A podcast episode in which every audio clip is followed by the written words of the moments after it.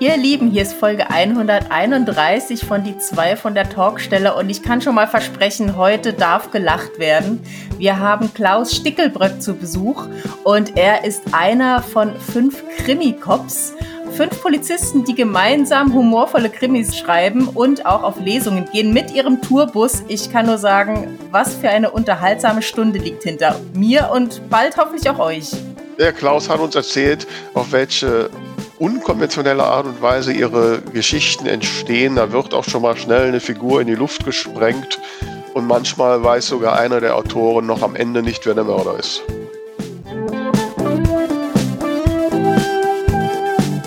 Die zwei von der Talkstelle. Der Buchbubble Podcast mit Tamara Leonhardt und Vera Nentwich.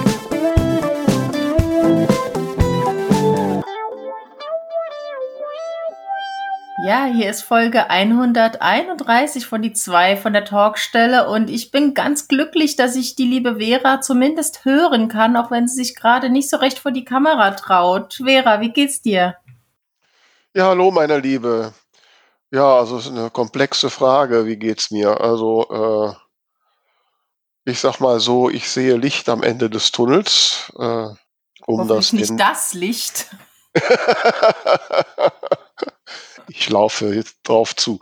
Nein, ähm, um das mal den lieben Hörerinnen und Hörern da draußen zu erklären, mich hat das böse Virus erwischt und äh, hat mich da niedergerungen. Ich glaube aber, ich bin über den Berg, also ich kann reden und äh, auch, ich hoffe, einigermaßen klar denken. Sollte ich Blödsinn erzählen, weist mich drauf hin. ähm, Werde ich tun. Und äh, ja, von daher bin ich guter Dinge. Na, da bin ich ja froh. Gestern hat sich das ja nicht so dolle angehört.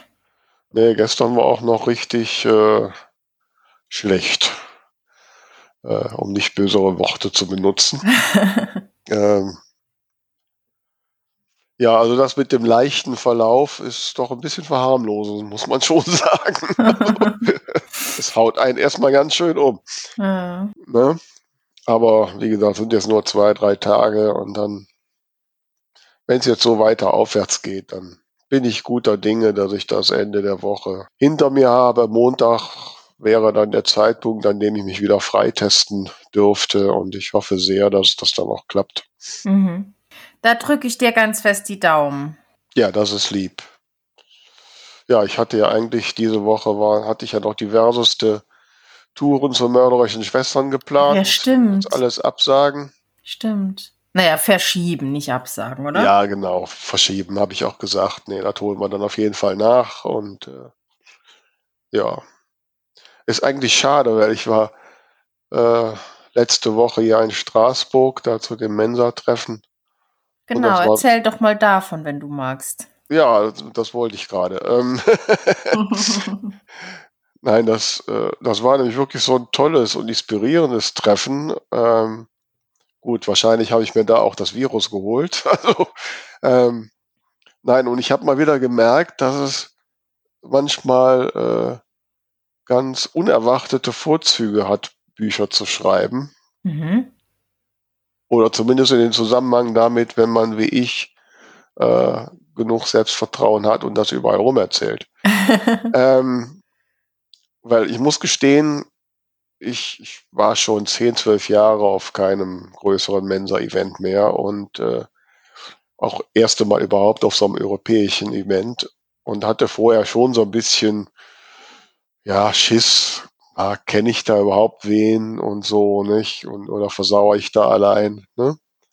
Mhm. Und ähm, na, als ich dann da ankam am Mittwoch, äh, dann war so das erste Event, äh, der sogenannte Icebreaker, also Eisbrecher.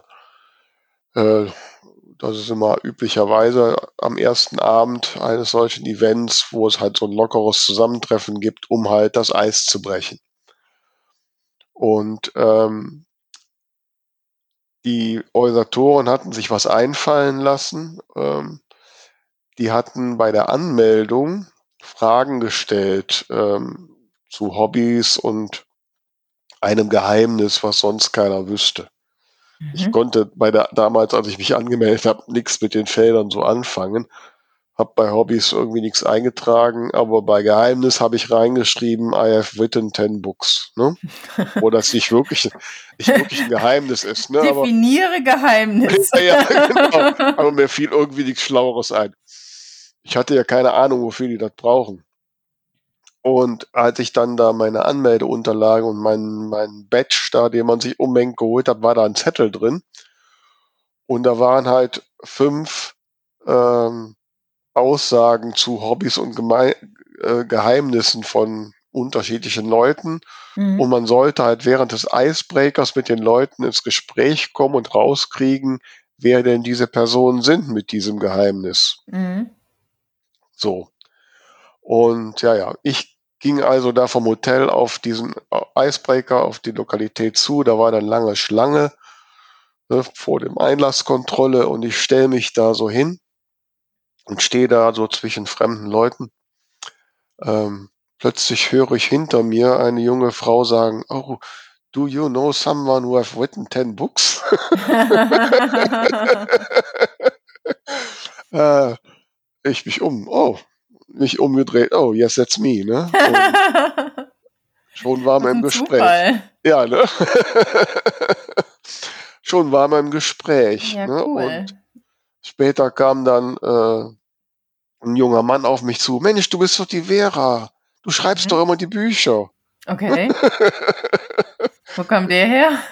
Ähm, ja, irgendwann, ich habe ja vor zwölf Jahren oder so mal drei Jahre lang äh, größere Treffen organisiert. Da stand ich halt häufiger vorne. Äh, anscheinend deshalb, daher. Keine Ahnung, ich wusste es nicht. Ich kannte auch, ich konnte ihn noch nicht einordnen. Ne? Jedenfalls, so ging es halt quasi den ganzen Icebreaker weiter. Ne? Und als ich dann rumsprach, oh, da hinten ist die mit den zehn Büchern und diverse Leute hatten diese Frage auf ihren Zetteln, ähm, kam ich halt doch mit vielen ins Gespräch und es traf dann tatsächlich auch ein paar Kolleginnen, die ich hier von Mensa Düsseldorf kenne. Also ein groß war letztlich ein großes Hallo äh, und voll das Gegenteil von dem, was, was ich so befürchtet habe. Ja, schön, toll. Naja, und das, das ging die ganze Zeit so weiter. Ne? Am nächsten Tag habe ich, hatte ich mich da zur gemeinsamen Stadtführung angemeldet. Äh, kam da ein Pärchen auf mich zu. Mensch, Vera, hallo was machen die Bücher? Und, und äh, also irgendwie jeden Tag kamen irgendwelche Leute auf mich zu, sogar dann am, am Freitag im Hotel stand plötzlich einer an meinem Frühstückstisch und sagt, du bist doch Vera. ja? Du hast doch die Bücher geschrieben. okay. Und, und da stellte sich heraus, ich habe vor äh, als ich da noch ganz am Anfang bei war, wann bin ich dabei? 2006, 2007. Da gab's hier so eine regionale kleine Mitgliederzeitschrift.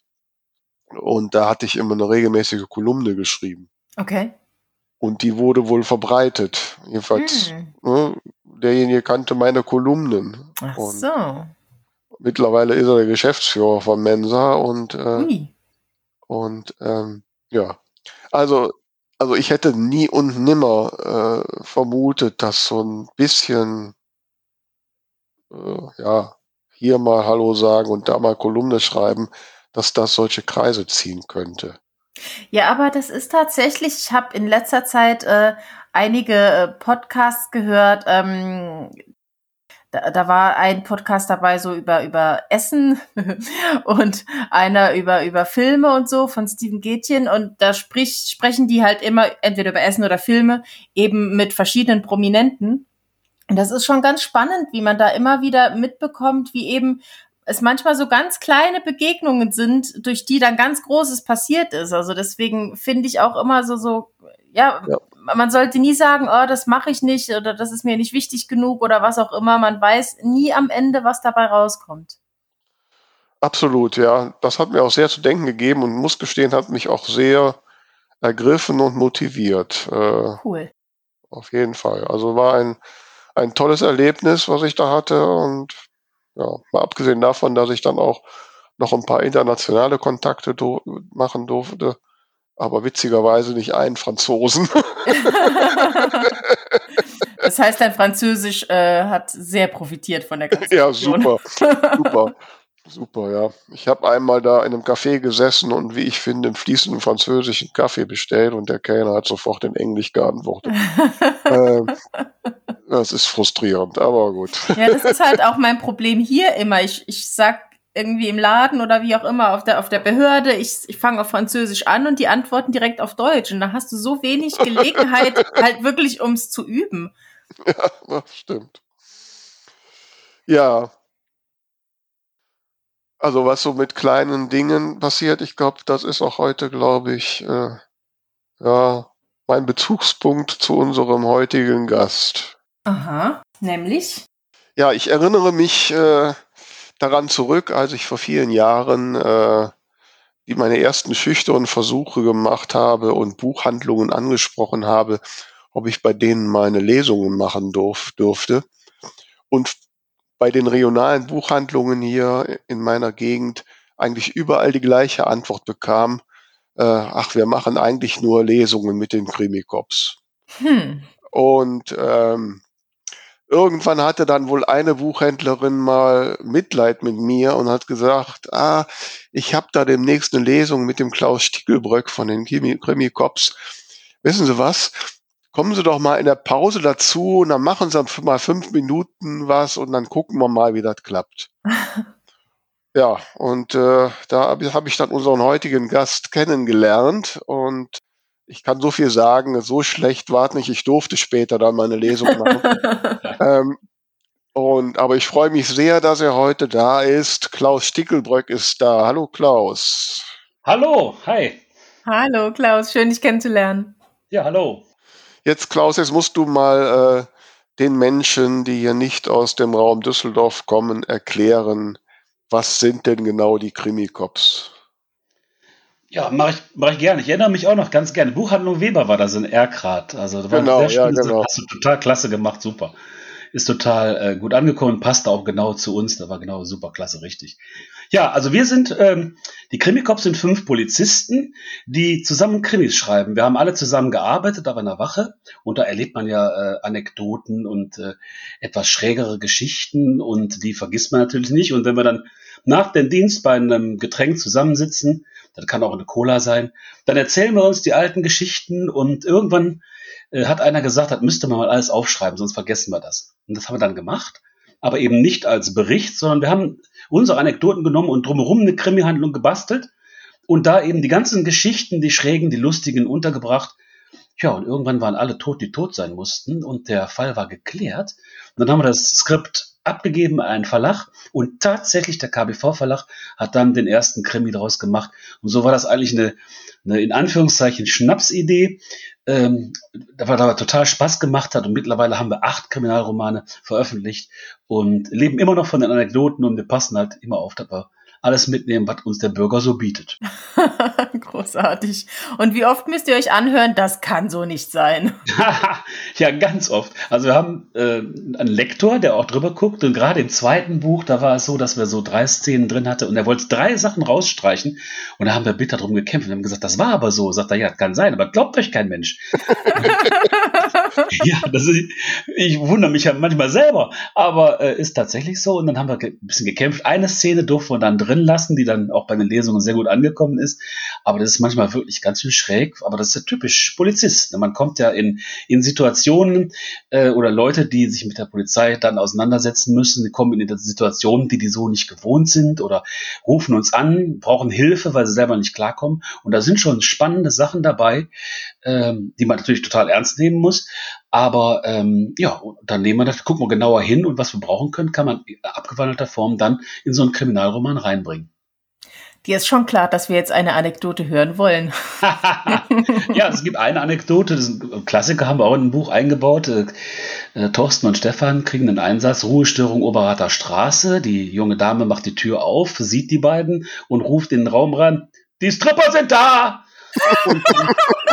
ja, und dann haben Thorsten und Stefan fünf Minuten gebraucht, um denen zu erklären, dass die echt sind. Die waren da wegen der Ruhestörung. Und die haben sich kaputt gelacht ne? und äh, der Thorsten kriegt schon einen Klaps auf den Hintern und äh, der war dann auf der Der sagt, ich hätte jetzt auch gestrippt.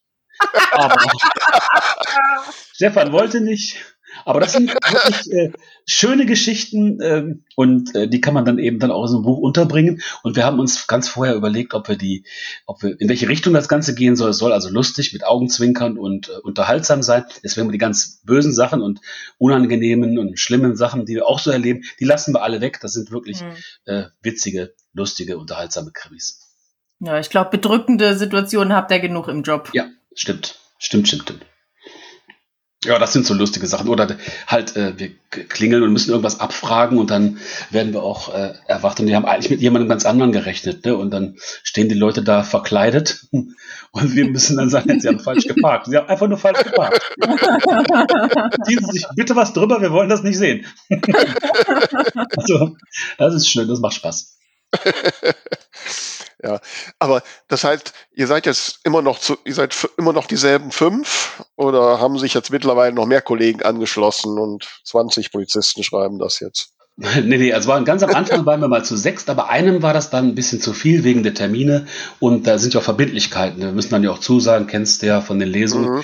Und das war ihm halt ein bisschen zu viel, aber wir anderen fünf sind jetzt geblieben. Der erste Roman ist 2007 äh, erschienen, der Kopfrechnen schwach, ne? Also so lange schreiben wir jetzt zusammen und äh, das, das, der Kern, der bleibt auch. Also wir nehmen niemanden dazu, geben keinen ab, so wie die Rolling Stones. ja, cool. Jetzt schreibst du aber doch unter deinem eigenen Namen mittlerweile auch Krimis. Ja. Wie ist, das, wie ist es denn dazu gekommen? Bist du dann angefixt gewesen oder? Ja, es war genau umgekehrt. Ich hatte tatsächlich meinen ersten Krimi äh, beim KBV Verlag schon veröffentlicht gehabt und das war vielleicht auch so die Idee dann durch irgendjemanden, dass wir könnten wir auch mal in so einen Krimi kleiden. Ähm, so. Und seitdem mache ja, seitdem mache ich es abwechselnd. Also ich schreibe einen Roman selber, mhm. dann machen wir wieder was mit dem Krimi-Cops und dann schreibe ich wieder einen. Das hat sich so eingependelt und das klappt ganz gut. Und mein Held ist der Privatdetektiv Hartmann. Da war das so, dass ich ein bisschen von der Polizei weg wollte. Deswegen habe ich einen Privatdetektiv genommen, damit ich nicht so sehr in diese Polizeischiene reinkomme. Und bei den Krimikorps, da sind wir volle Pulle drin. Da ist äh, mehr Polizei geht nicht. Das passt ganz gut so, ergänzt sich. Ah, okay, das beantwortet nämlich gleich meine nächste Frage, weil ich habe ja so das eine oder andere Buch mit Hartmann gelesen, der ja äh, Ex-Fußballprofi von meinem Lieblingsverein ist. Und äh, Ne? Und, und da habe ich mir gefragt, okay, warum schreibt ein Polizist ein Krimi mit einem Privatermittler, wo er sich doch eigentlich alles, was so Polizei ist, doch super auskennen müsste. Du hast ja nicht, so wie ich, wenn ich ein Krimi schreibe, immer das Problem äh, zu überlegen, ah, schreib, beschreibe ich das jetzt nicht zu falsch von der Realität äh, oder zu weit von der Realität weg. Du wüsstest ja, wie es genau funktioniert. Ja, also ähm, das ist ein riesiger Vorteil. Also da fällt sehr viel an Recherche weg. Wir wissen also auch bei den Krimikos, bei aller, das ist sehr Spaß und bei allem Humor, muss das aber wirklich alles echt sein und äh, nachvollziehbar sein und stimmen. Gerade weil auch viele Polizisten die Kriminalromane lesen. Äh, und das ist der große Vorteil. Wir wissen als Polizisten natürlich ganz genau, wo sind welche Spuren, wo kann man die finden, wo müssten die sein und was bedeutet das für den Fall. Also wenn wir da eine Leiche haben und wir haben ein gewisses Spurenbild, dann bedeutet das auch, dass gewisse Informationen jetzt im Raum stehen. Und dann gehen wir denen nach. Und es gibt ja gerade auch für den Polizisten, aber das auch für den, für den geübten Tatort-Zuschauer zum Beispiel, ja nichts Schlimmeres, als wenn man weiß, das ist jetzt die eine Frage, die Spur, der man nachgehen müsste. Und das tut man eben nicht, weil es sind noch 90 Minuten. Ne? Also äh, das, ja, das ist ärgerlich. Ne? Aber das äh, versuchen wir dringend zu vermeiden. Aber das stimmt, was du sagst. Wir, wir wissen halt eben tatsächlich, wie es sein muss und äh, welche, welche Möglichkeiten wir dann in dieser Szene dann haben. Und äh, dem gehen wir dann nach. Das ist ein Vorteil, das stimmt. Aber läuft man nicht auch Gefahr, eben wenn man sich so gut auskennt, ähm, zu sehr irgendwie in ein Thema reinzugehen? Also ich habe zum Beispiel, ähm, also ich habe Sprachwissenschaften studiert und habe mhm. in meinem ersten Roman tatsächlich auch eine Sprachwissenschaftlerin verarbeitet und da so ein paar Themen angesprochen, die mich halt persönlich begeistern, wo ich mich dann immer wieder gefragt habe, findet das außer mir irgendein Mensch interessant? Ja. Ist das jetzt zu komplex?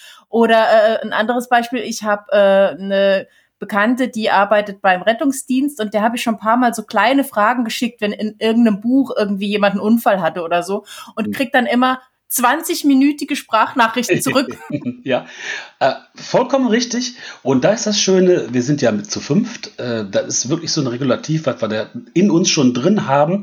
Das ist wirklich, wenn der eine anfängt, so ein bisschen Schräubchenkunde zu betreiben, das fällt natürlich den anderen dann auf. Und da regulieren wir uns sehr gut. Wir haben einen dabei, den Kasi, der wirklich aus drei komplizierten Sätzen macht der zwei einfache und äh, kürzen kann der wunderbar, der geht über ganze Szenen drüber. Das tut dem Buch der, der Szene immer, immer gut. Also mhm. äh, das ist so und das äh, verhindert dann, dass genau sowas passiert, was du gerade angesprochen hast. Denn das darf es natürlich nicht sein. Keine Schräubchenkunde. Also eine Patrone ist eine Patrone, da müssen wir jetzt nicht äh, lange erklären, äh, wie die zusammengesetzt ist und so. Stimmt, das versuchen wir richtig zu vermeiden. Ähm, das hat aber dann auch äh, was mit dem Tonfall im Krimi zu tun. Also das ist wirklich äh, mit Augenzwinkern angelegt und dem Ermittler selber, dem Struller, das ist Pitt Struhlmann, genannt Struller, den interessiert er doch nicht. Also mhm. der, äh, der ist kein Schräubchenkunde-Typ und der arbeitet sehr geradlinig und das ist dann für den Leser, wenn wir das erzählen, ganz gut. Mhm, mh. Ja, aber du hast recht, das ist eine Gefahr, definitiv. Aber wie muss ich mir das vorstellen, wenn fünf Leute an einem Buch arbeiten? Wie läuft das denn praktisch ab? Praktisch ist es so, dass äh, wir uns äh, vorher einmal treffen, dass wir sagen, welches Thema wollen wir so als Background haben. Also geht es um Drogen, geht es ins Rotlichtmilieu. Äh, wir haben ein Buch, da geht es um Hundekämpfe, ähm, die verhindert werden müssen. Und äh, dieses Thema, das stimmen wir vorher ab.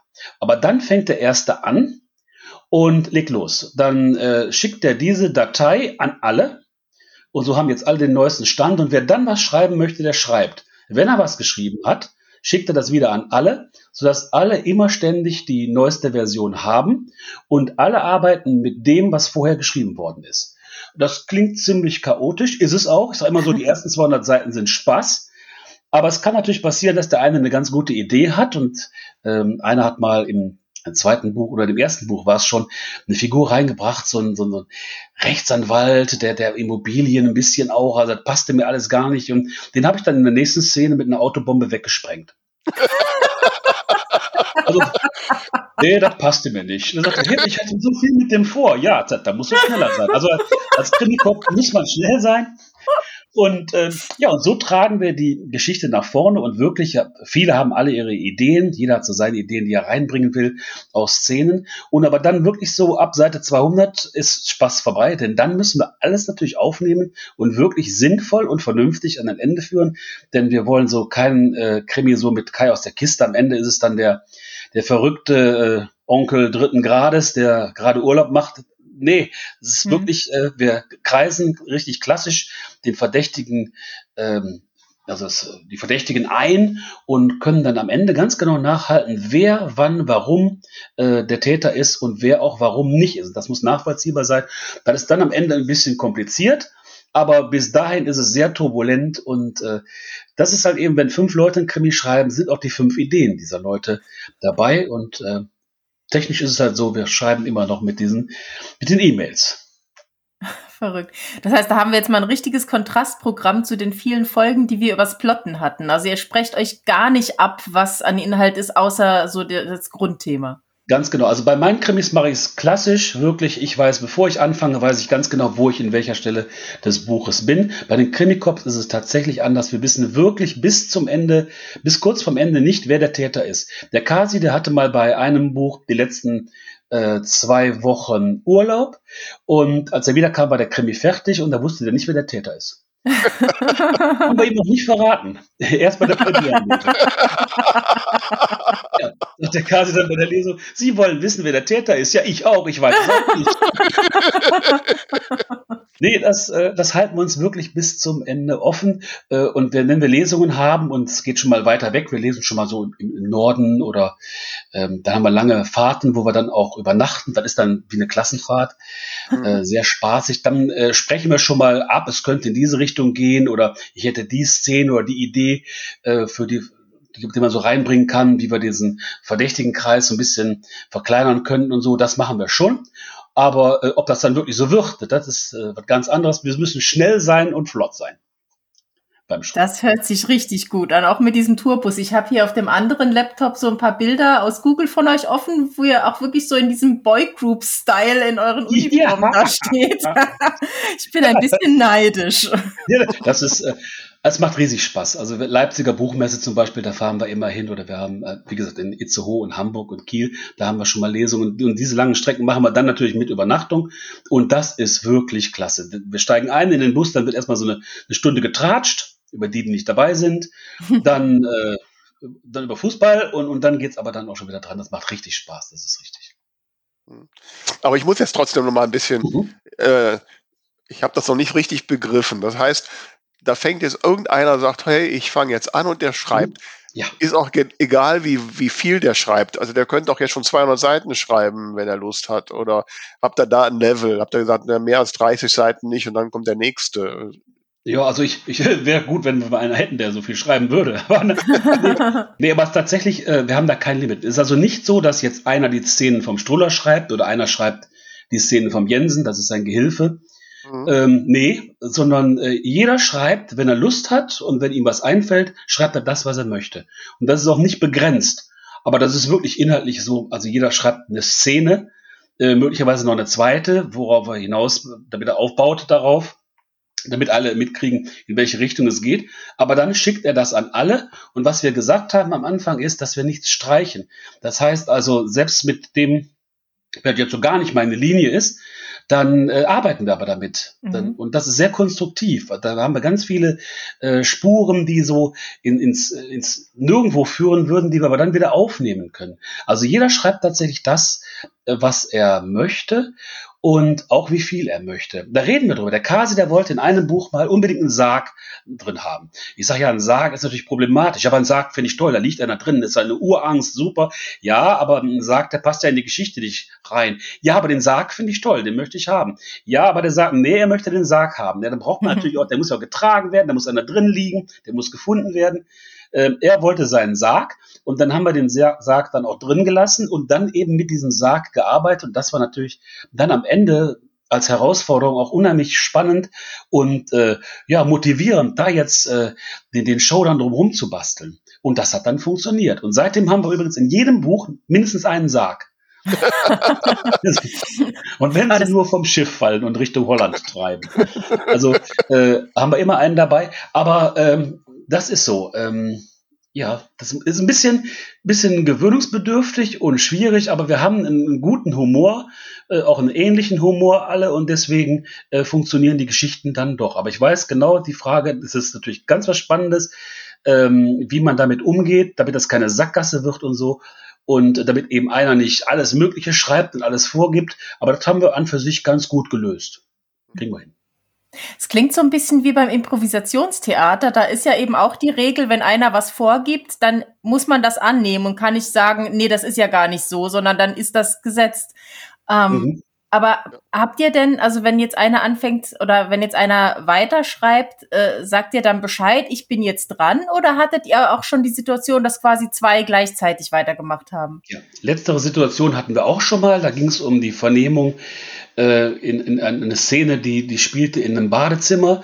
Ähm, da ging es äh, ein bisschen zur Sache in dieser Szene und da haben tatsächlich, das war eine Szene, die war auch beliebt, da haben wir schon gewusst, dass die demnächst kommt und da haben dann zwei gleichzeitig geschrieben und wir haben dann diese beiden Szenen zusammengenommen und aus diesen beiden Versionen eine gemacht. Also das ist so der okay. klassische Kompromiss und das ging und ist natürlich dann prima. Ne? Passiert selten, aber kommt natürlich vor. Oder wir hatten mal, der Martin hatte mal eine Szene, ähm, die hatte er angefangen zu schreiben. Jetzt hatte sich das ganze Buch aber schon ein bisschen in eine andere Richtung entwickelt. Da hat er sie trotzdem nochmal mit reingenommen. Da haben wir die dann später dann wirklich rausgenommen, weil das eben zu komplex gewesen wäre. Ähm, ja, dann fehlte uns im ersten Buch so eine äh, Frauenfigur, eigentlich so eine, eine, starke. Und dann haben wir dann im nächsten Buch haben wir uns vorgenommen, da müssen, müssen wir auf jeden Fall reinnehmen. Und dann hatte jeder sich eine starke Frauenfigur ausgesucht. Das war dann wieder ein bisschen viel. Und so haben wir das ein bisschen äh, gestreckt und äh, zwei, drei richtig tolle Figuren äh, dann drin. Die Oma Jensen haben wir eingeführt, eine etwas schrullige äh, Tante. Äh, die ist die Oma von Christian Jensen. Mhm. Äh, klasse, eine Staatsanwältin, die richtig tough ist. Also das war äh, äh, so, dass äh, wir dann eben dann uns die Sachen dann doch noch zusammenbasteln wie, wenn jetzt verschiedene Leute schreiben, jeder hat auch so seinen eigenen Schreibstil. Ähm, mhm. Wie ja. kriegt ihr hin, dass das passt, um dass man da nicht Brüche merkt, wenn man es liest? Ja, schwierig. Auch wieder eine gute Frage. Ist wirklich schwierig. Ähm, am Anfang, ich würde sagen, bei den ersten beiden Büchern, da kann man es auch noch wirklich so ein bisschen erkennen, äh, wenn da so ein Schreibbruch ist. Ähm, hat der Verlag aber durchgehen lassen an vielen Stellen, weil er sagt, das macht das auch aus. Ihr seid ja auch mehrere. Dann ist es auch in dem Fall äh, nicht schädlich, wenn man merkt, dass da jetzt so, so ein Wechsel drin ist. Mhm. Uns selber hat das aber nicht so besonders gefallen und wir haben es auch versucht, äh, über die Zeit wirklich äh, hinzukriegen, dass man das nicht mehr merkt. Und ich würde sagen, so mittlerweile ist das auch so. Äh, wir haben ja jetzt auch Figuren, wie gesagt, im achten Band haben wir den gleichen Ermittler. Wir wissen ganz genau, wie der Ermittler tickt, wie der sich ausdrückt welchen Strafduktus der hat und wir wissen, wie der auch in Situationen reagiert. Der geht halt schon mal leicht hoch, der wird pumpig, also sagen lässt er sich schon mal ganz gähnlich was. Also er überlegt, wie er jetzt hier konfliktfrei rauskommt und schließt dann eine Beleidigung an. Also das ist so einfach so sein Stil und das wissen mittlerweile auch alle. Das macht es sehr einfach. Aber wir haben es wirklich ähm, versucht, so hinzukriegen, dass wer es nicht weiß, dass wir Krimikops äh, zu fünf sind, der würde meinen, das ist einer, der das schreibt. Also äh, wir selber erkennen unsere Geschichten, unsere äh, Szenen, die würde ich noch alle noch erkennen können, meine äh, zum Beispiel. Äh, das sind so typische, aber ähm, das ist wirklich ein großes Problem und wir haben das versucht anzugleichen und mittlerweile klappt das auch ganz gut. Mhm. Ja gut, das ist der Vorteil bei Reihe, das habe ich ja auch mhm. bei meiner Krimi-Reihe. Man ist nachher so in den, in dem Setting, in die Figuren drin, dann dann, ja, dann hat man da so eine gute Grundlage auf jeden Fall. Ja, das ist ja, wenn der äh, Struller dann irgendjemand vernehmen will und der wird dann angepumpt, dann, dann lachen die Leser an der Stelle schon, weil die genau wissen, das geht schief. Ja, es mhm. geht schief. Ne? Mhm. Da das stimmt die Chemie nicht, das wird lustig. ja, das, das, ist richtig. Das, das kriegen wir hin. Was meinst du, Tamara? Äh, die, die Frage zum Schreibtipp Freitag liegt auch auf der Hand, ne? zusammenschreiben oder sowas? Ich glaube, das ja. hatten wir allerdings. Hatten wir das nicht schon mal? Hatten wir das schon mal? Ich glaube ja. Oh Mist. Hast du eine bessere Idee? Es war das, es war auch, was mir so durch den Kopf ging. Oder machen wir doch anders, andere, äh, andere ungewöhnliche Schreibprojekte. Mhm. Ja. ja. Mal so ja. ganz anders. Genau, was sind eure Boy- und Girl-Band-Schreibprojekte? Den genau. Unterschied, äh, zum Beispiel, wenn ich alleine schreibe und wenn ich mit den Krimikops schreibe, das ist ja schon ein ganz großer Unterschied. Das merke ich aber selber, wenn ich schreibe, merke ich das ja schon. Ne? Mhm. Genau, das musst du uns gleich erzählen. Jetzt halten mhm. wir einmal noch kurz fest äh, für dich zur Erklärung. Unsere Hörerinnen und Hörer dürfen in jeder Woche ähm, quasi ihre Sicht zu einem Thema auf Social Media sagen. Und zwar unter mhm. dem Hashtag Schreibtipp-Freitag die ganze mhm. Woche lang. Das heißt, die Frage wäre jetzt für diese Woche, was sind eure außergewöhnlichen Schreibprojekte mit anderen zusammen, vielleicht auch alleine, die eben von so dem Standardschreiben abweichen? Mhm. Genau, und jetzt finde ich ganz spannend, was du gesagt hast, inwiefern sich dein Alleine Schreiben unterscheidet. Ja, also es ist ein großer Unterschied, wenn ich alleine schreibe und wenn ich mit den Krimikops an einem Buch arbeite, weil wenn ich alleine schreibe, dann bin ich ja für die komplette Geschichte auch verantwortlich. Ich weiß ganz genau, wo ich hin will.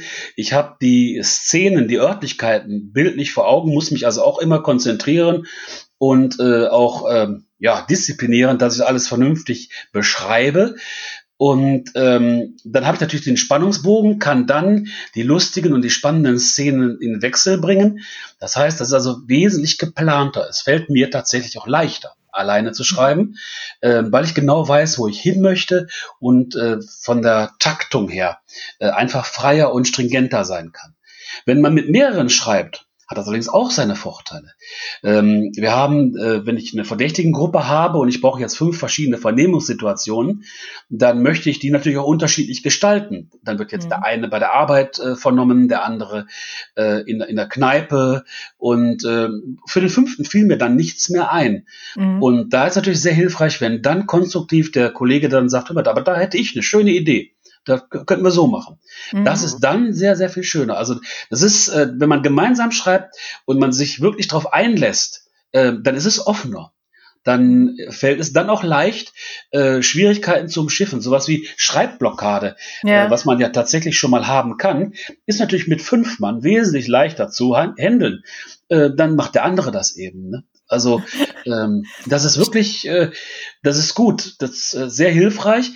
Hilfreich ist allerdings auch, wenn man sich gut kennt, wenn man äh, wirklich, so wie wir jetzt, die Krimikopf, wir sind wirklich gut befreundet über all die ganzen Jahre, mehr als nur Kollegen, wir arbeiten noch nicht mehr zusammen ähm, auf einer Wache, aber wir sind gute Freunde geworden. Und da ist es sehr hilfreich, weil es ja auch um Kritik geht. Wenn man sagt, hier, da müsste es an der Stelle noch ein bisschen äh, mehr, die Szene, die muss man noch aufpeppen und sowas. Oder man geht da ganz offen mit um. So, hier, ich habe eine Szene geschrieben, äh, guck du bitte mal drüber, da muss noch ein bisschen Pfiff rein.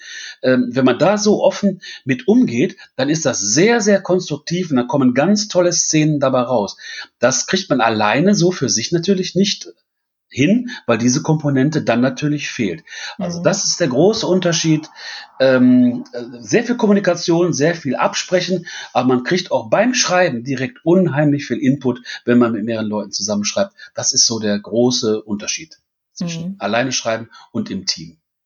Da gehen mir jetzt zwei Fragen durch den Kopf. Mhm. Einmal, ähm, wie lange schreibst du allein an einer Rohfassung und wie lange braucht ihr zusammen? Und äh, daran anschließend, wie macht ihr das denn dann mit den Überarbeitungsdurchgängen? Äh, die erste Frage, das ist, äh, kommt letztendlich in der Zeit gleich. Äh, wir brauchen für ein Buch ungefähr anderthalb Jahre.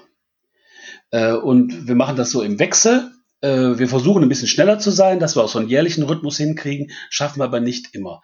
Äh, wenn ich alleine schreibe, ist bestimmt ein halbes Jahr Recherche, Planung ähm, und Strukturieren. Ich habe so eine große Magnetwand, da schiebe ich mir die Szenen dann immer so zurecht und dann ein halbes Jahr striktes Schreiben. Das ist bei den Krimikops natürlich anders, da fangen wir an. Aber wenn wir dann anfangen zu schreiben, dann gucken wir auch, dass wir dann so in einem, anderthalb Jahr auch fertig sind. Also dann kommt die, der Zeitaufwand, der ist dann gleich. Na, Vera, Erfolg hängt nicht nur an der Menge. Da, das ist Ja. richtig. Das ist Okay. total richtig.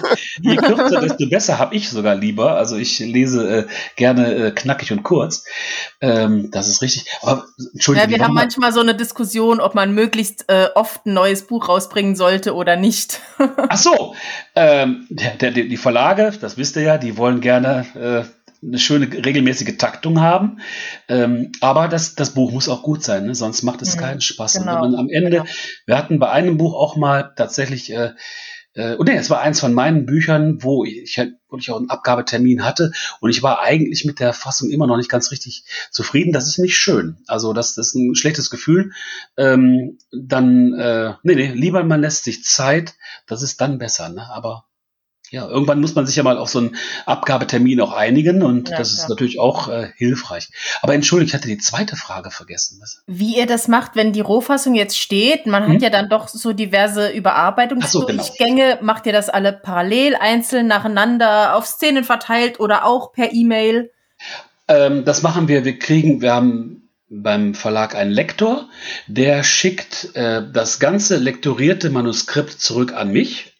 Ich verteile das dann an alle, dann machen alle ihre Anmerkungen. Äh, das geht relativ schnell. Und dann fasse ich das zusammen und schicke das wieder an den Lektor und dann geht das wirklich manchmal so zwei, drei, vier, fünf Mal hin und her, wird immer weniger, was lektoriert werden muss und dann ist es fertig. Also auch die, die letzte Hand, die da angelegt wird, äh, die muss durch fünf Mann gesteuert sein, sage ich jetzt mal. Also das heißt, bevor das an Lektor geht, überarbeitet ihr nicht. Ihr schreibt einfach, irgendeiner schreibt die letzte Szene und gut ist. Wir, wir äh, lektorieren ständig. Äh, wir, wenn jemand eine neue Version hat, dann haben wir das so gemacht, wir schreiben äh, ganz normal in schwarz und wer dann etwas ändert, der macht das dann bitte in rot. Mhm. Klingt jetzt blöd, aber, aber äh, ist tatsächlich so. Dann können alle die Änderungen äh, nachvollziehen. Manchmal ist es so, dass wir eben auf Seite 300 äh, jetzt einen kleinen Dreh haben, der aber äh, Rückgriffe erforderlich macht auf Szenen auf Seite 20, 50 und Mhm. 70. Und wenn man die findet, werden die auch ähm, rot äh, kenntlich gemacht und dann schreiben wir das noch rein. Wir haben auch manchmal äh, Szenen, die noch eingefügt werden müssen. Ähm, das ist manchmal so. In einem Buch hat der Lektor bemängelte mal, ihr habt da, äh, wir haben einen Wirt, Skrake, der hat nur einen Arm und ähm, der hatte ein Projekt, der will Bürgermeister werden. Und dann fehlten aber nach dieser äh, Geschichte, die wir so ein bisschen als Pointe aufgebaut hatten, kam der in den nächsten 100 Seiten nicht vor. Und da sagte er, hm. das ist, nee, das will der, der Leser will, also die, die ist so markant eingeführt und das ist auch spannend und, und witzig, hm. da erwartet man jetzt Pointen. Wie geht's da weiter? Und dann müssen wir eben im Nachhinein eben diese Szenen noch einfügen ähm, und die werden dann eben rot gekennzeichnet, damit alle die auch nochmal nachvollziehen können.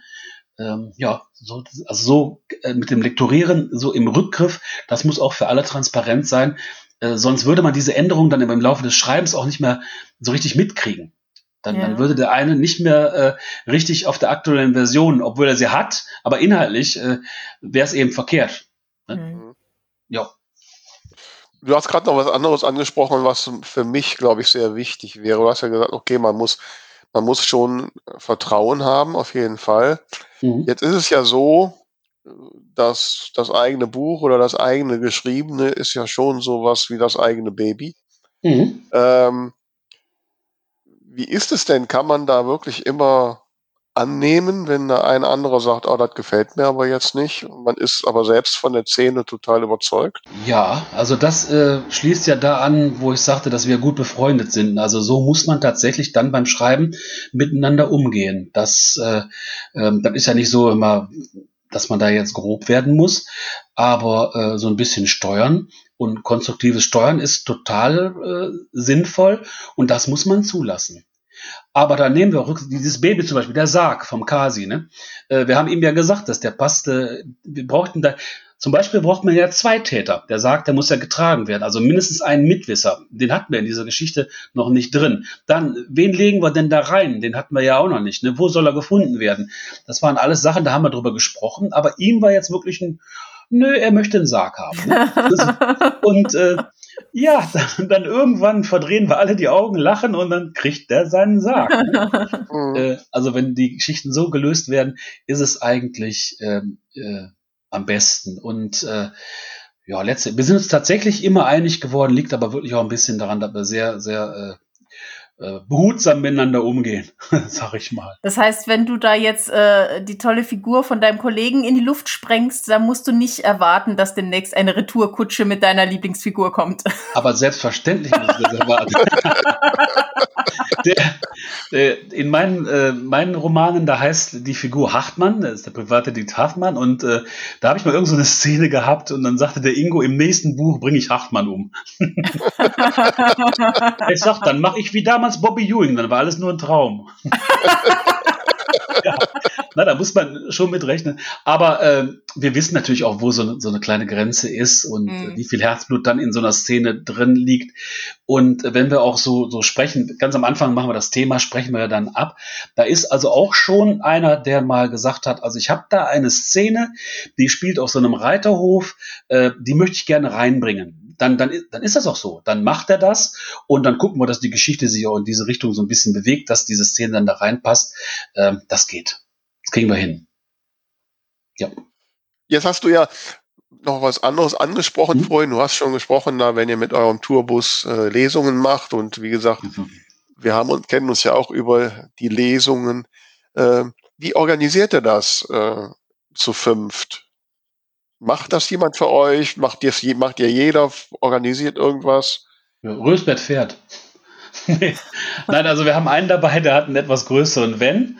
Äh, das bietet sich immer an, dass der tatsächlich dann auch fährt. Und, äh, ich meine jetzt nicht, wer fährt, sondern wer akquiriert die Lesungen. Wer, wer die Lesungen und die Auftritte akquiriert. Da bin ich nämlich neugierig. Ich suche noch jemanden, der das für mich macht. Also von also, daher. Der kann dann bei uns auch nachfragen. Nein, das geht äh, zum einen Teil über den Verlag. Der Verlag, der hat so, äh, wenn man Krimi-Festival Gießen oder ähm, die, die Tatort Fulda, das sind Veranstaltungsreihen. Da wird auch der Verlag angefragt und der äh, bietet uns dann eben auch an und da läuft das dann bilateral mit dem, mit dem Veranstalter, ähm, ob wir da können oder ob wir Zeit haben und wann wir da Zeit haben. Äh, und den Rest kümmern wir uns dann selber, wenn wir übernachten wollen. Ein Hotel macht dann der Veranstalter meistens auch. Äh, und andere Sachen, die machen wir. Also wenn wir ein neues Buch raus haben, dann spreche ich die örtlichen Buchhandlungen hier an, ob die eine Lesung mit uns machen wollen. Ähm, das geht also so halbe halbe. Es gibt Dinge, die kommen ähm, vom, vom Verlag. Mhm. Und es gibt äh, Sachen, die müssen wir selber uns raus oder suchen wir uns selber raus. Und im günstigsten Fall, das haben wir auch schon mal gehabt, dann haben wir so eine kleine Lesereise durch den Norden. Da hatte der Verlag damals tatsächlich was äh, zusammengestellt, aber eine ganz tolle Sache mhm. ähm, mit der Uli Böcking, die hatte das damals für uns organisiert. Da sind wir wirklich oben im Norden, äh, so tageweise immer irgendwo anders hingefahren, haben eine Lesung gehabt. Das war natürlich ein echtes Highlight. Ne? Das, ist, mhm. das ist richtig toll, das macht total Spaß, bringt auch unheimlich viel für die Truppe und äh, fürs Lesen selber. Mhm. Also das ist eine tolle Sache. Aber das ist natürlich alles nicht ganz so einfach. Ähm, aber wie gesagt, da geht halbe halbe. Vieles macht der Verlag, mit dem wir da an der Stelle sehr, sehr zufrieden sind. Und die anderen Sachen äh, versuchen wir selber zu. Wir haben auch viele, wir machen es ja jetzt 2007, wie gesagt, ich kann immer noch nicht ausrechnen, wie lange das jetzt her ist. 15, 15 Jahre. Ja, circa 15 Jahre. Ja, Kopfrechnen ganz schwach. Und, mhm. äh, und über diese Jahre haben natürlich auch ein paar Stammkunden, also auch Buchhandlungen, wo wir eigentlich tatsächlich immer wieder auftreten, die uns auch immer wieder buchen. Wenn was Neues da ist, dann ist es dann relativ einfach, dann da auch die Kontakte und die Organisation zu machen. Also das mhm. klappt. Mhm. Aber wo du eben gesagt hast, die Fragen, ob ihr könnt, also ich stelle mir das total kompliziert vor. Bei fünf Polizisten, ja, da hat doch immer einer Spätschicht oder Wochenendschicht oder sonst was. Ja, wir sagen, äh, das ist genau richtig, das ist ein großes Problem, äh, auch sehr aufwendig. Ähm, wir sagen, wir sind mindestens zu dritt. Also okay. was wir wirklich machen, wenn wir gebucht werden, wir, wir tauchen dann zu dritt auf. Das kriegen wir auch allermeistens hin. Das ist wirklich nur mal, dass jetzt einer auf den Tag sagt, äh, er ist krank. Ne? Mhm. Der, der kann da nicht. Dann sind wir mal zu zweit. Aber sonst sagen wir, wir sind mindestens zu dritt und so wird eben auch das Honorar dann ausgehandelt. Wir sind mindestens zu dritt und das ist auch Teil unseres Vortrags. So sind auch unsere Lesungen angelegt. Wir lesen mit verschiedenen Rollen, äh, nehmen uns auch gegenseitig ein bisschen auf den Arm. Das ist eine turbulente Sache, wenn wir lesen. Also das ist schon lustig spannend. Wir sind früh da, sprechen so ein bisschen schon vorher mit dem Publikum und dann haben wir meistens auch schon so Running Gags, die sich aus diesen Vorgesprächen äh, ergeben. Siste hat die Frau eben gesagt, ne? Du sollst davon. also, ne, und das geht wunderbar. Ähm, aber da sind wir zu, zu dritt, sagen wir zu. Und meistens ist es wirklich so, dass der andere, einer muss arbeiten, einer hat irgendwas vor. Äh, das kommunizieren wir dann auch, dass wir wirklich alle fünf zusammen bei einer Lesung sind. Das klappt manchmal bei den Premierenlesungen, weil das wirklich von langer Hand so geplant ist. Aber meistens sind wir tatsächlich zu dritt. Okay.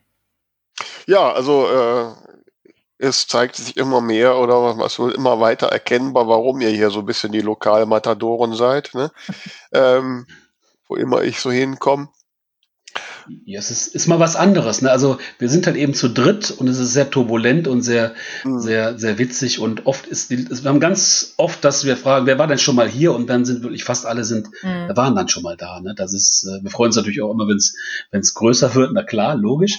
Äh, aber das ist halt eben, ähm, das ist wie so eine kumpelige. Wir gehen da eben auch sehr schön miteinander um. Und das merken wir aber auch, wenn an den Rückmeldungen, ähm, wenn wir da lesen, also die Leute gucken schon drauf immer, wie, wie sind die drauf, wie gehen die miteinander um, wenn die da diese ähm, Vorträge machen. Und das fällt uns tatsächlich glücklicherweise, also wirklich ist alles ein Glücksfall, dass das alles so harmonisch ist.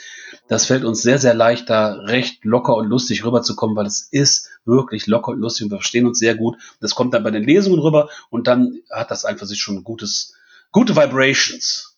Ja, das glaube ich direkt, wenn ich allein schon sehe, was ich für einen Spaß habe, nur dir alleine gerade zuzuhören. Ja, die anderen sind schlimmer. Aber dann lass mich jetzt noch mal, ja. mal so zum Ende hin noch eine ernstere Frage stellen. Um Himmels Willen, ja gut. Ja, wie, wie, ist das denn so? Ich meine, als Polizist äh, ähm, muss man ja schon auch aufpassen, was man zum Teil ja auch sagt und in die Öffentlichkeit gibt, kann ich mir zumindest so vorstellen. Ähm, wie wird das denn so gesehen im Polizeiapparat, dass ihr da äh, Bücher schreibt, als Krimikops tourt, Geschichten erzählt aus dem Polizeialltag.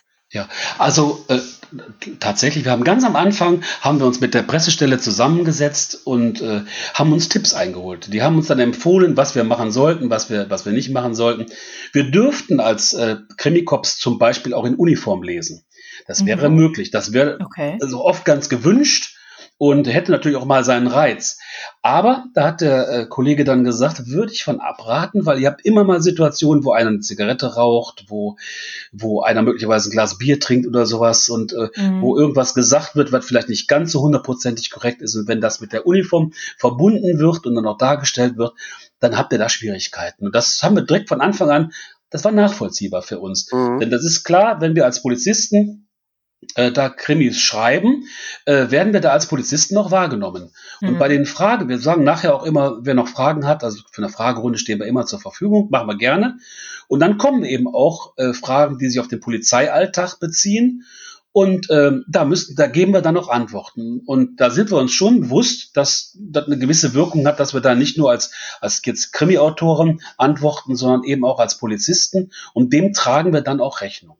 Mhm. Also das ist uns schon ganz klar bewusst, dass das Interesse ist auch da.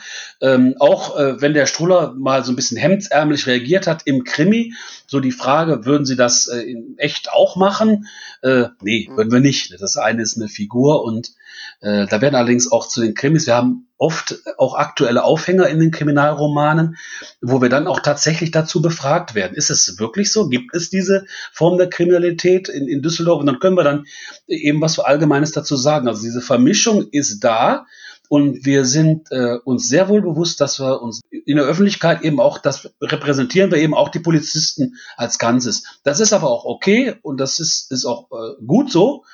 Und äh, so sowas wie Maulkörbe oder Themen, über die wir nicht sprechen äh, dürfen, die gibt's ja eigentlich gar nicht. Das ist ja das Schöne. Die Polizei ist ja tatsächlich äh, derartig transparent in allem. Äh, da können wir tatsächlich auch frei antworten. Wir plaudern da keine Geheimnisse aus. Das dürfen wir natürlich nicht. Aber ansonsten gibt's ja kein Thema, über das man als Polizist nicht reden darf. Ne? Das ist äh, alles öffentlich und äh, gehört alles in die Gesellschaft rein.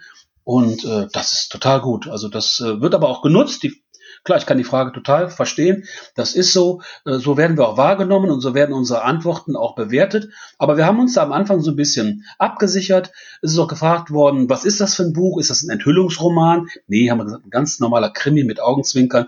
Mehr sogar in Richtung Spannung, aber Humor. Ähm, da war das vollkommen in Ordnung und auch alle Polizeipräsidenten, die wir seitdem gehabt haben und, äh, und Vorgesetzten, die sind auch alle da gewesen, haben sich das angehört und auch herzlich gelacht. Äh, das kommt also bei den Polizisten auch gut an und so schreiben wir eigentlich auch. Wir wollen da niemanden vorführen, auch wenn wir da Personen in den Büchern erwähnen, die gut wegkommen, die gibt's alle. Mhm. Und äh, die, die schlecht wegkommen, die haben wir uns ausgedacht. Achso, ich wollte nämlich gerade fragen, sind die so weit verändert, dass da keiner nachher um die Ecke kommt, weil er sich wiedererkannt hat? Äh, ja, also die Bösen auf jeden Fall, auch Örtlichkeiten okay. und die, die äh, bösen Polizisten, wenn es denn welche gibt, äh, die, äh, die sind erfunden, aber wir bauen tatsächlich real existierende Polizisten mit ein. Ähm, mhm. Und da, das ist ein großes Hallo, weil die kennt ja auch jeder. Ne? Es gibt überall gibt es den großen Raumschiff Enterprise-Fan, den haben wir auch mit drin. Und überall gibt es den Kollegen, der genau weiß, also wo aber das Hemd bügeln für 1,39. Und wenn du 10 Stück abgibst, 1,29. ne? Also diese Kollegen, die gibt's. das, beim Fahren da war das der Otto. Ne? Das, klar, die gibt's. Der weiß, wo die Brötchen am billigsten sind. Und die bauen wir dann mit ein. Und das ist so mit Augenzwinkern, weiß, äh, klar, da weiß ich ganz genau, oh, da habt ihr mich erwähnt. Also, und, äh, das ist, äh, das ist wirklich so, ja. Toll. Jetzt äh, noch eine andere Frage, die mich sehr interessiert. Jetzt habe ich so in, in meinen Recherchen zu meinen Krimis äh, halt gelernt, dass der äh, Ermittlungsalltag äh, doch etwas anders aussieht, als er so im Fernsehen meistens dargestellt wird. Mhm. Und äh, meistens ja auch eher langwieriger ist. Mhm. Ähm, wo macht ihr da bei euren Krimis Kompromisse? Wo, ich sag mal, schönt ihr die Realität? Ja, also das machen wir an der Stelle, dass wir nicht mit einer Mordkommission arbeiten, wie es eigentlich äh, vorgesehen ist. Wenn wir ein Tötungsdelikt haben, äh, dann wird eine Mordkommission gebildet und die besteht manchmal bis zu 50, 60, 70 oder viel noch mehr Kollegen. Ähm, und das wäre realistisch abgebildet. Das wäre tatsächlich so. Jetzt ist aber über die ganze Krimilandschaft, über Fernsehen, über Bücher, die ist so konditioniert, dass man im Grunde genommen mit einem oder zwei, mittlerweile sind es zwei, und oft ist jetzt noch so ein Dritter mit dabei, dann ermittelt, wird zu dritt ermittelt. Also zwei ermitteln so richtig und einer macht die Recherche. Das hat sich so äh, angeboten und das ist auch dem Genre wirklich geschuldet, damit es spannend bleibt. Mhm. Man will ja auch äh, die Leute begleiten, die Kommissare mitnehmen, denen über die Schulter gucken. Und äh, wenn dann eben 100 äh, Kommissare da arbeiten, dann guckt man über, über 90 Schultern, bei denen gar nichts passiert. Ne? Also das wäre langweilig. Und das ist der Kompromiss, das Zugeständnis, was wir machen. Wir haben also auch ein klassisches Ermittlerpaar, ähm, dem wir einen Spurensicherer zugeteilt haben. Die Oma Jensen mischt immer mit. Krake, das so, der, der Wirt, das ist so ein Brainstormer, ähm, der bringt den Stroder immer auf die, oder manchmal auf die richtigen Ideen, indem er Stichworte gibt. Ähm, das, das ist äh, der Kompromiss, den wir machen. Also die, die Arbeit einer, einer 80-köpfigen äh, Kommission machen bei uns auch zwei, drei Ermittler ähm, das ist der Kompromiss. Die Grenze ziehen wir da, dass wir sagen, es muss alles Hand und Fuß haben. Also wenn ich, mhm. ich habe eben schon einmal erwähnt mit dem Spurenbild, wenn wir ein gewisses Spurenbild haben, dann äh, birgt dieses Spurenbild Informationen und denen müssen wir nachgehen. Und es gibt auch äh, Informationen, die ergibt dieses, äh, gibt dieses Spurenbild eben nicht her. Dann haben wir die auch nicht. Oder wenn man eine DNA-Spur auswerten will, das dauert. Also auch da, da müssen wir genau sein. Äh, das ist unser Anspruch. Also die Polizisten in unseren Büchern, die machen immer das Richtige in der richtigen Zeit, was auch tatsächlich der, in, in der realen Mordkommission gemacht werden würde. Also diese zeitlichen Verzüge bei, bei ähm, Vernehmungen, die gibt's nicht, sondern es wird zack, zack, zack äh, korrekt gearbeitet, äh, nur halt eben fokussiert auf zwei, drei oder vier Ermittler. Also das heißt bei euch, der DNA-Abgleich, der ist nicht in zwei Stunden da, sondern dauert auch schon mal zehn Tage oder so. Ja, ja? Ganz, genau. ganz genau. Und dann in ganz dringenden Fällen geht der Struller mit der Blutprobe eben persönlich dahin und, und äh, setzt dann äh, seine Überredungskunst ein Mhm. Oder seinen Schlagstock. Also so ist das. Aber das, das begründen wir dann. Aber mhm. genauso ist es. Äh, wir versuchen das handwerklich äh, wirklich so im Hintergrund arbeitet die Polizei wirklich genauso, wie sie arbeitet. Da legen wir sehr viel Wert drauf. Da wird auch gerade bei uns auch drauf geguckt. Auch die Kollegen ja. wollen das ja wissen. Das, ja, natürlich. Mhm. Ja, das cool. ist, so, ist richtig so. Ja, lieber Klaus, also es ist höchst spannende Einblicke und äh, ich muss ja gestehen, ich habe bisher noch überhaupt kein Buch von den Krimi-Cops gelesen. Das werde ich aber jetzt sofort ändern.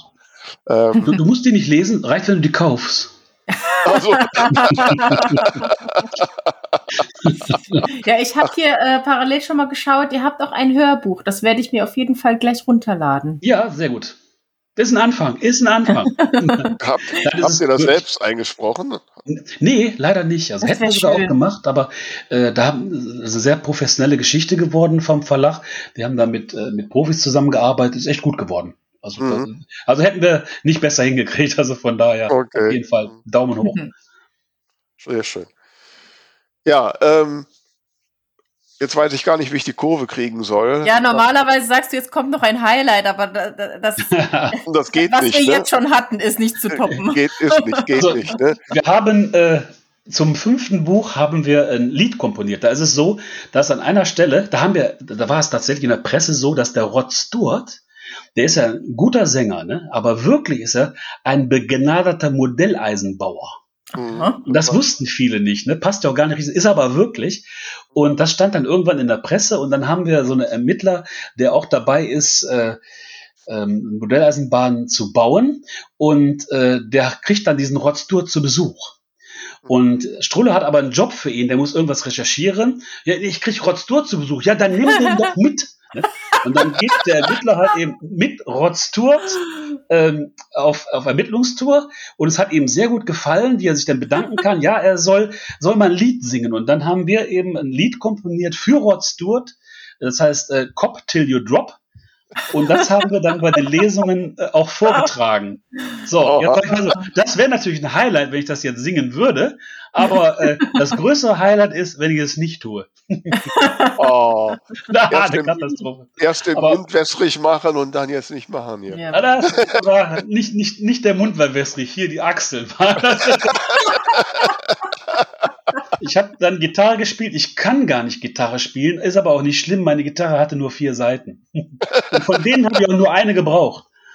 Aber, also das, äh, solche Sachen bauen wir dann auch ein. Ja, das ist schon sehr gut. Also ich weiß, jetzt ist mir fast peinlich, dich danach so zu fragen, ob ja. du noch ein Ding der Woche für unsere Hörerinnen und Hörer hast. Also etwas, was dir in den letzten Tagen begegnet ist, was du unseren Hörerinnen und Hörern noch besonders näher bringen möchtest.